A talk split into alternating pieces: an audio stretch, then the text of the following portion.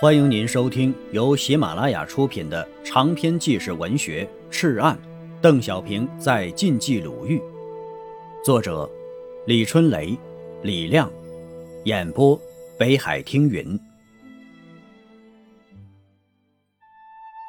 第四章，炼石，第十三节。一九四一年九月十八日，赤岸村外的河滩上啊。举行了一场规模盛大的体育运动会。新华日报评论：不仅在八路军是一次创举，而且在全国、全世界，在人类历史上都是空前罕有的。邓小平为什么会有这样奇异的举动呢？岁月时而平静，时而激昂地在太行山间流淌。邓小平骑着时间的马，在快快地奔跑着。军队扩大了。地盘扩大了，政权建立起来了，钞票发行了。他摸着石头，在顽强地走向彼岸。彼岸的灯已经闪亮了。一九四一年九月十八日，邓小平再次别出心裁，在赤岸村外荒草乱石的漳河岸边，进行了一次规模盛大的运动会。运动会，对，一次实实在在的体育运动会。比赛项目有跳高、铅球、男子百米短跑、单杠、木马、拔河、摔跤。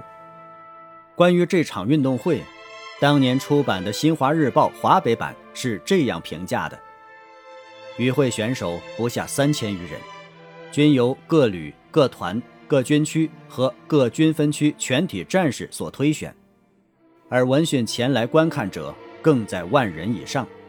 数百里外均跋涉赶赴，一饱眼福，可称之为空前盛会。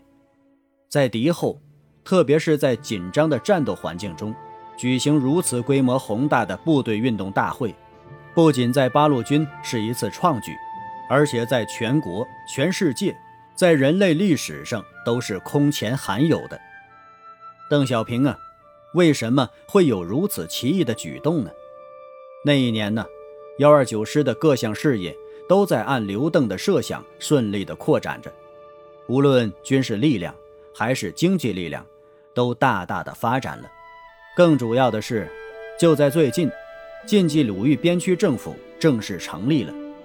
虽然蒋介石不承认，但幺二九师不在乎，刘邓心里是有底的。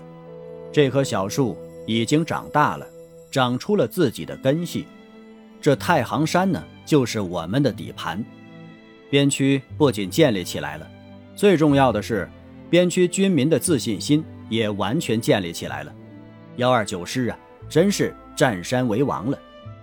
但是啊，一切仅仅是开始，各方力量刚刚聚合，幺二九师新兵太多，战斗力不强，边区政体出众，基础太薄弱。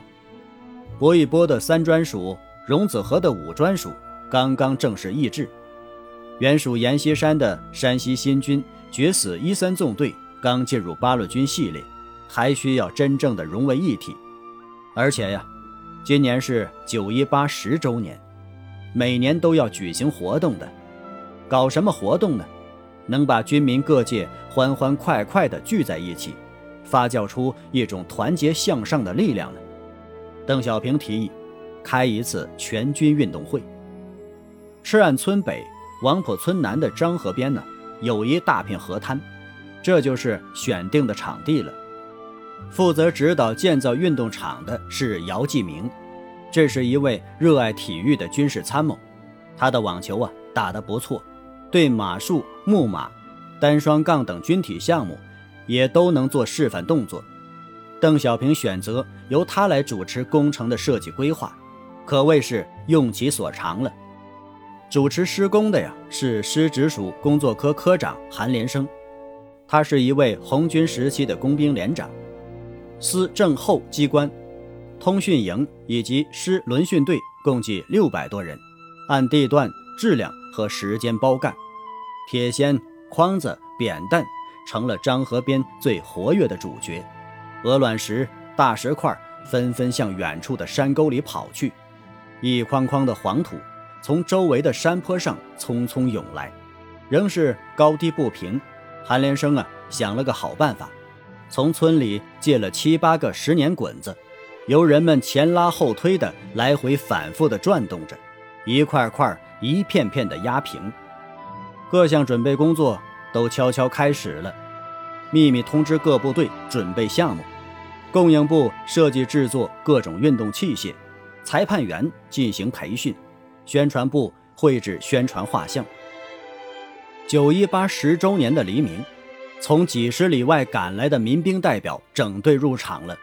济南、太岳、太行各部队已经进到预定地点，排成方阵。三八五旅的主力团代表，更与全副缴获来的高德林式步枪相武装。河南店、索普、小区郊，甚至远到固新、东阳关一带的群众，纷纷有组织的来看八路军比武。参观者。除了附近的中小学生、民兵、相关工作人员外，还有远道而来的敌占区人士和青年学生、体育爱好者。整个漳河滩上聚集了万余人，一双双惊奇的眼睛在渴望着惊奇，连四周的大山呢也都扭转身来。检阅台正是悬挂着高达四丈的毛泽东彩色画像。两侧是反映幺二九师四年来光辉战绩的八幅大型彩色布画，布画外侧分别是朱德、彭德怀的乘马巨像。大会场的南大门外是刘伯承、邓小平的全身画像。太阳升高了，一阵嘹亮的军号响过，大会总指挥李达参谋长驰马上前，向彭德怀报告完毕后，彭策马先行。左权、罗瑞卿、邓小平、滕代远、杨秀峰、荣子和、蔡淑藩等扬鞭乘骑绕场一周，接着呀，进行分列式阅兵。号炮响过，开始举行升旗仪式。接着呀，是彭德怀讲话。他指出，我们已经从英勇的斗争建立起坚强的抗日根据地。这是以我们的血肉换来的胜利啊！今天我们这个运动大会，也是检阅我们的力量，向法西斯、向日本帝国主义的大示威。杨秀峰讲话的主题是：没有八路军幺二九师，就没有边区政府。最后是邓小平讲话，他说呀：“我们的比赛不是为了夺锦标。”而是要在比赛中互相观摩和学习，从政治、军事和技术各方面检查自己，提高部队的战斗力，在团结战胜一切的旗帜下勇敢迈进。十天的比赛紧张而热烈，由于生活条件差，平时锻炼少，运动器械不标准，谁也不会祈求这次运动会在竞赛方面出现奇迹。以成年跳高为例。这第一名啊是太行五分区田淑敏，成绩是一点四七米。再以成年铅球为例，第一名啊是决死三纵队的戴震，成绩是十二点一六米。再以男子百公尺决赛为例，第一名是吴玉来，决死一纵队；第二名是陈塘团，决死二纵队；第三名啊是李养吾，师部队列科参谋，成绩呀。刚刚十一秒，军事比赛项目很有趣，比如着装比赛，是以一个建制连，全体脱衣进被窝，状若安然入睡。忽然一声哨响，士兵们惊如脱兔，迅速的坐起，着衣、蹬裤、穿袜、皮鞋、正帽、裹腿，打好行李，背负身上，操起刀枪，排齐队列。整个过程啊，干脆利索。抗大六分校。最为迅速，二百二十五秒。第二名啊是决死三纵队，二百三十五秒。第三名是决死一纵队，二百六十秒。棒球是表演项目。日本觉醒联盟即投诚的日军人员组成的反战组织，与朝鲜义勇军势均力敌。这种运动场地条件要求不高，比篮球简便得多。仅需要几根木棒，可用破布捆扎成球，参加者身体各部位都得以活动，趣味性强。篮球赛最吸引人，观看者是人山人海。轮到哪个部队上阵，其首长必亲临球场，鼓掌助威。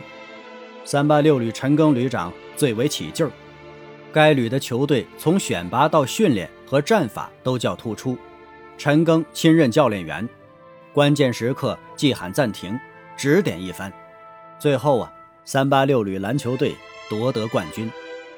二十一日全天举行战术表演，彭德怀、邓小平、罗瑞卿、蔡树藩等亲临现场。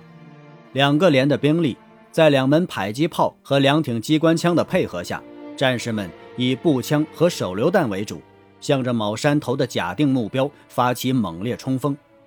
整个表演呢，在潇潇山雨中进行，一颗颗炮弹准确地击中了预定目标。一阵阵喊杀声震撼着山岗，战士们披一天雨丝，燃两枚烽烟，观众的喝彩声一阵高过一阵。猛然呢，天空飞起一颗炮弹，砰的一声在高空炸开，接着便是满天灿烂。原来呀，这是大会在表演发射宣传弹，一张张宣传品宛如天女散花，飘飘扬扬。向着山川、河流、丛林、稻田悠悠飘落，清漳河里释放地雷，激起的水花掏怒玻璃，天渐渐阴暗了，夜幕罩住了一切。突然呢，天上又爆响一声，霎时间呢，日月同辉。原来这是三八五旅自制的照明弹，微微的是高山，弯弯的是流水。矫健的白杨和挺拔的青松，在夜光弹的照耀下亮丽炫目。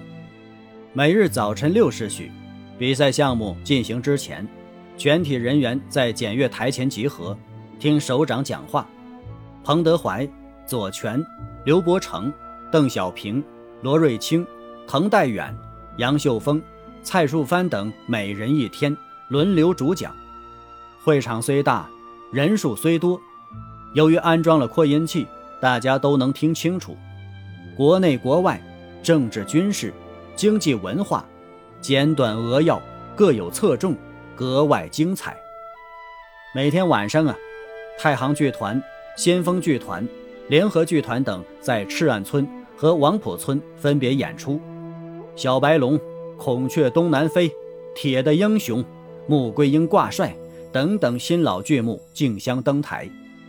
看完戏后啊，各部队回到河滩宿营，河水哗哗，笑语阵阵，欢乐和喜悦把帐篷胀得鼓囊囊的。九月二十七日清晨，参加大会的全体人员扇形似的排列在检阅台前，在军号声中进行了闭幕典礼。邓小平代表评判委员会宣布了竞赛总成绩。包括军事、体育和文化三项内容。第一名抗大六分校，总分二百五十分；第二名三八六旅，总分二百四十九分；第三名决死一纵队，总分二百零三分。以下各部队的成绩依次为：三八五旅决死三纵队、新一旅、新十旅、西直属队等等等等。邓小平啊。在讲话中指出，大会已经完成了他预期的任务，并加强了八路军与决死队及各军分区地方武装的团结。第二年日军五月扫荡后，太原的《伪新民报》在公布皇军赫赫战果时说，在清漳河畔摧毁了一个共军飞机场。敌占区的许多人在私下里议论着：“八路军有飞机？”啊，或许有了吧。没有飞机，为啥修飞机场呢？空空的一个运动场，竟也给许多人平添了许多希冀呢。亲爱的听友，本集播讲完毕，感谢您的收听。